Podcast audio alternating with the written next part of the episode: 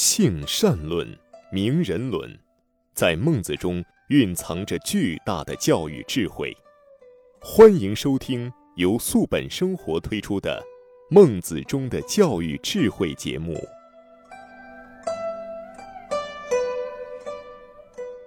听众朋友，大家好，欢迎您来到中华文化大讲堂之孟子中的教育智慧节目，我是主持人雅青。在这次节目时间里呢，让我们继续跟随主讲嘉宾王子超老师学习孟子。王老师你好，欢迎你。雅青老师好，听众朋友好。王老师，上期节目的结尾啊，你给我们举了个案例，大意是讲一个妈妈，也是一个记者，好像啊，就是文笔是非常好的，但是在教育孩子方面呢，呃，他就认为孩子跟自己应该是平等的关系，跟所有的长辈都是平等的，允许孩子直呼其名。那一旦孩子养成了这个习惯，到了学校也是直呼老师的名字，或者是。呃，直接呼老师的姓，嗯，不叫老师，叫老张、老李、老王，这样的话，那这个孩子可以说是处处碰壁了，将来就会。然后就把您请到家里去家访，您注意到了这个问题是吗？然后呢，您就给妈妈讲啊，这个关于教育的问题啊，你不能来指导我，因为我是专门呃研究这个的，而且有很多实践的这个案例经验。嗯，也就是结合了我们孟子当中上一期学到的内容，呃，孟子给齐宣王举例，就是说，比如说我们呃建房子，你不能去指挥那个木工是吧？他给你找来了栋梁，你给他讲你应该这么砍那么砍，结果这个栋梁之材就用不成了，啊，然后呢还举例就是说，呃，有一块璞玉要雕琢，你不能去指挥那个雕琢璞玉的人该怎么雕，这样的话也把这个玉给毁了。也就是说呢，我们得尊重专业的人士，尊重专业人干专业的事儿。然后您还举的这个案例没讲完，您说到了一个静态平等和动态平等的问题，就是说有些家长可能就是像这位妈妈的观点不是在少数，尤其在现在这个社会，那。您呃讲到了静态平等和动态平等，那什么是静态平等？什么又是动态平等？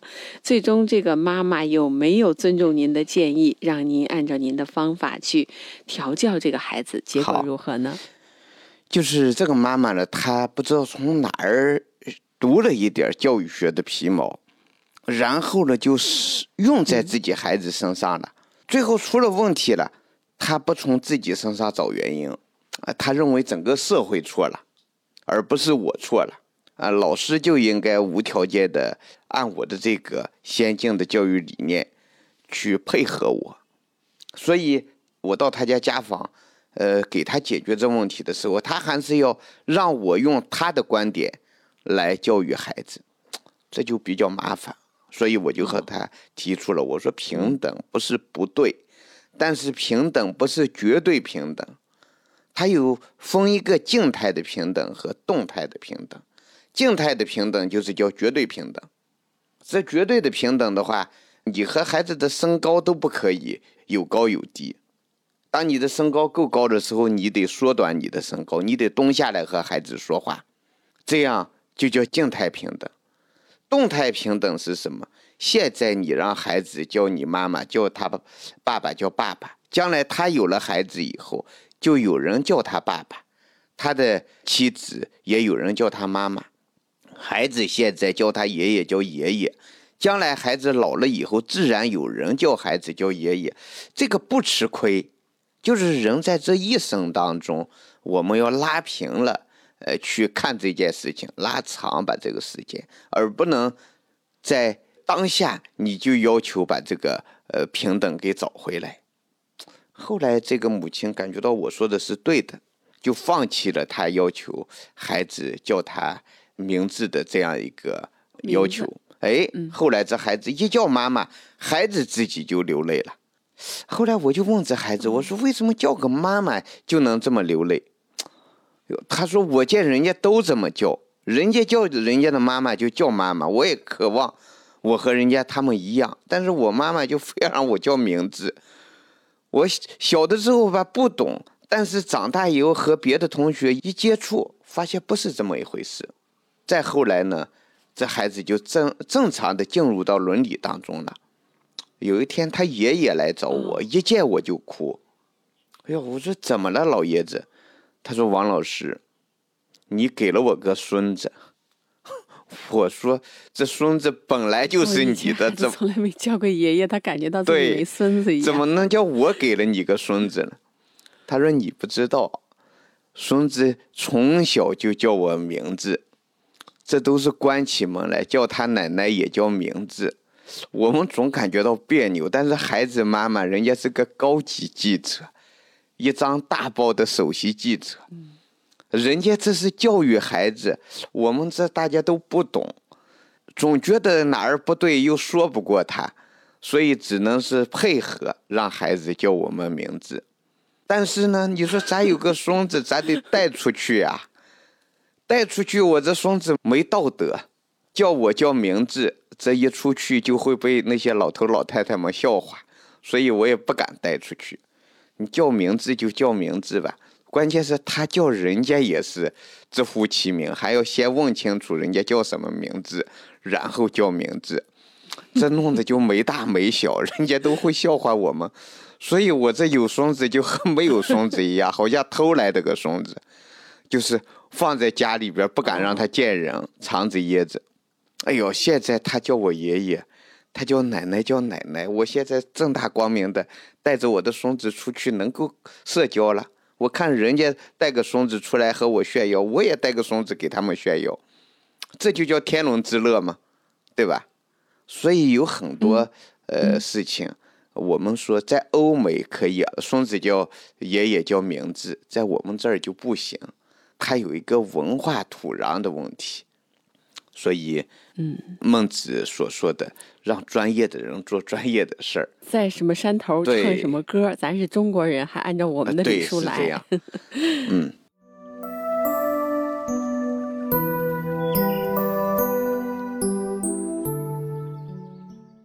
好，那我们接着往下学。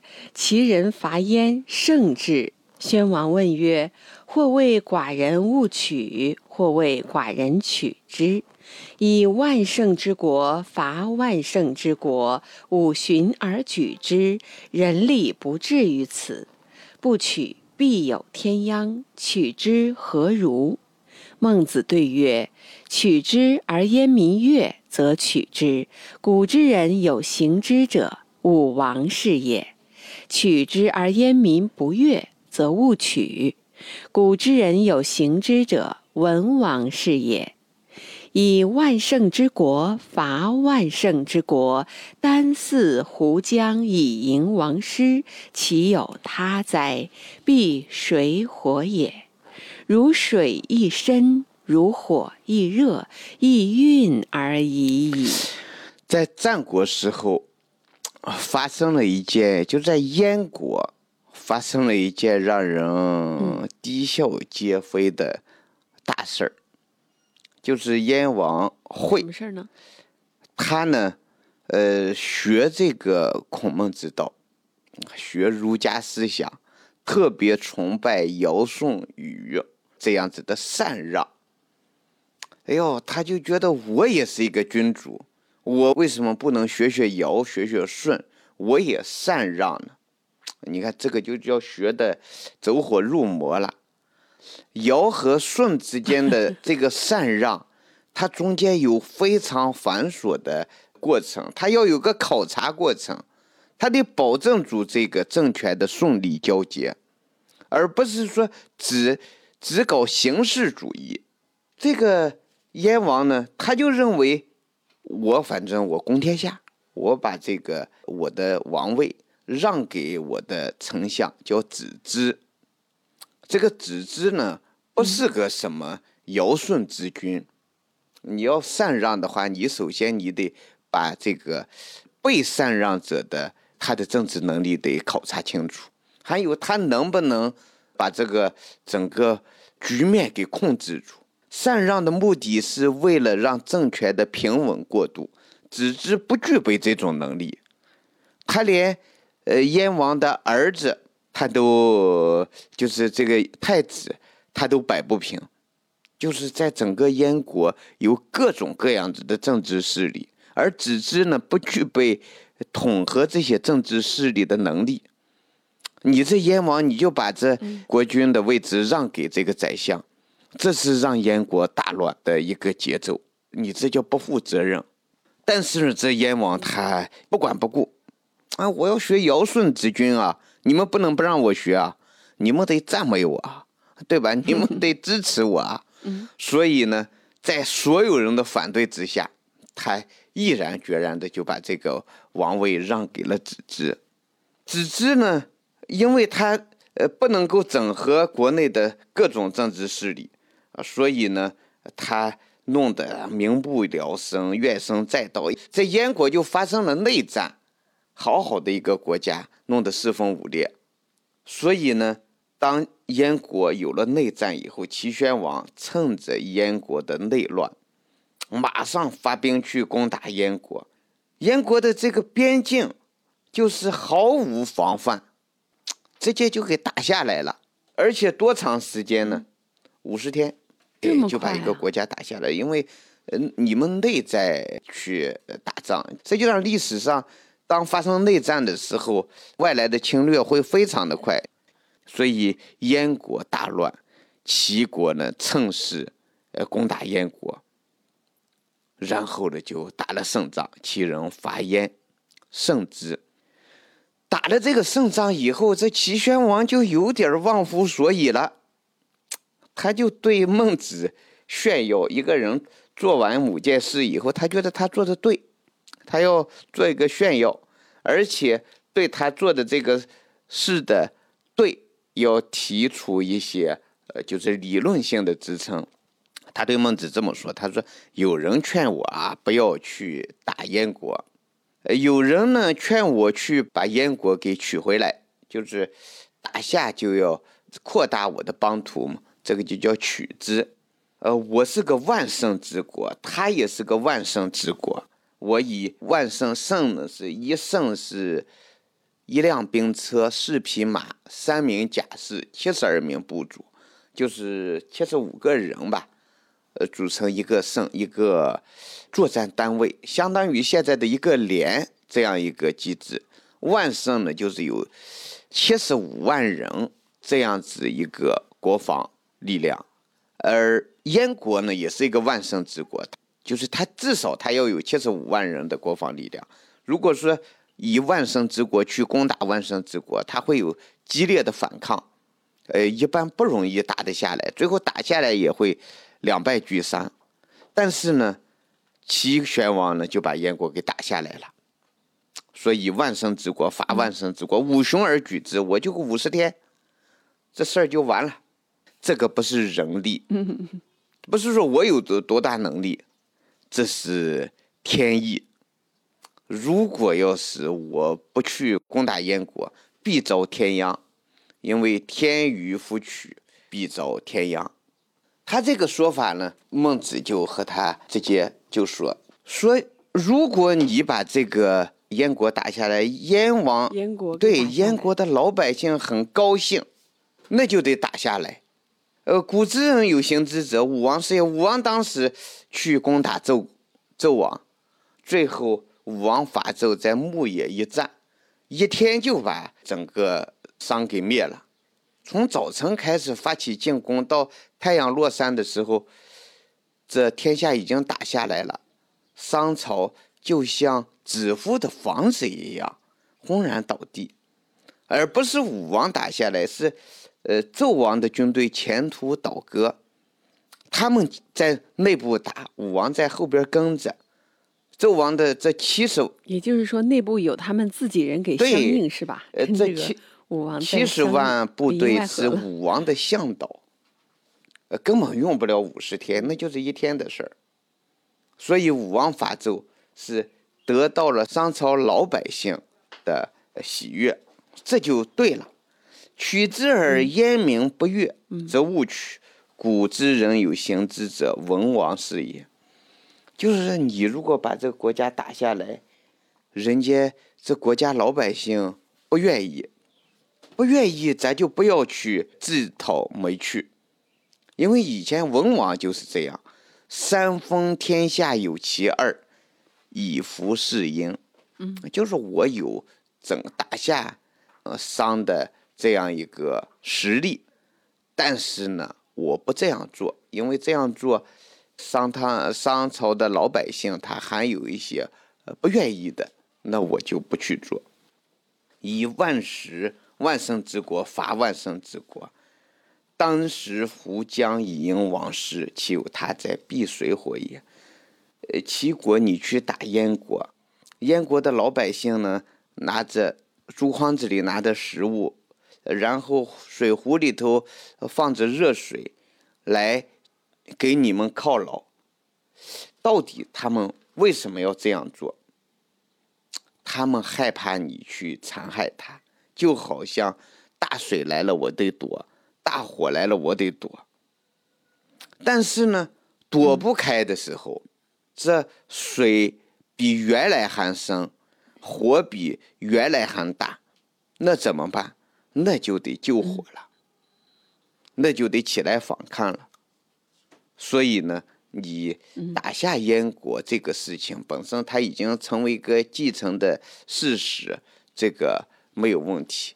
但是呢，你得去对燕国的老百姓好一点所以孟子这儿的呃什么，他就是说，只要能够真正的对老百姓好，这个齐国伐燕，孟子是支持的。但是呢，你如果只是出于这自己的私利，说打下以后呢，就能把他国库里的财富全部的席卷一空，呃，然后你能够征收就是燕国老百姓的重税，让你得到更大的利益，这就等于是玩火，玩火的结果就会引火烧身。呃，后来呢，这个燕国。就是燕赵王，整个国家都灭了，怎么办呢？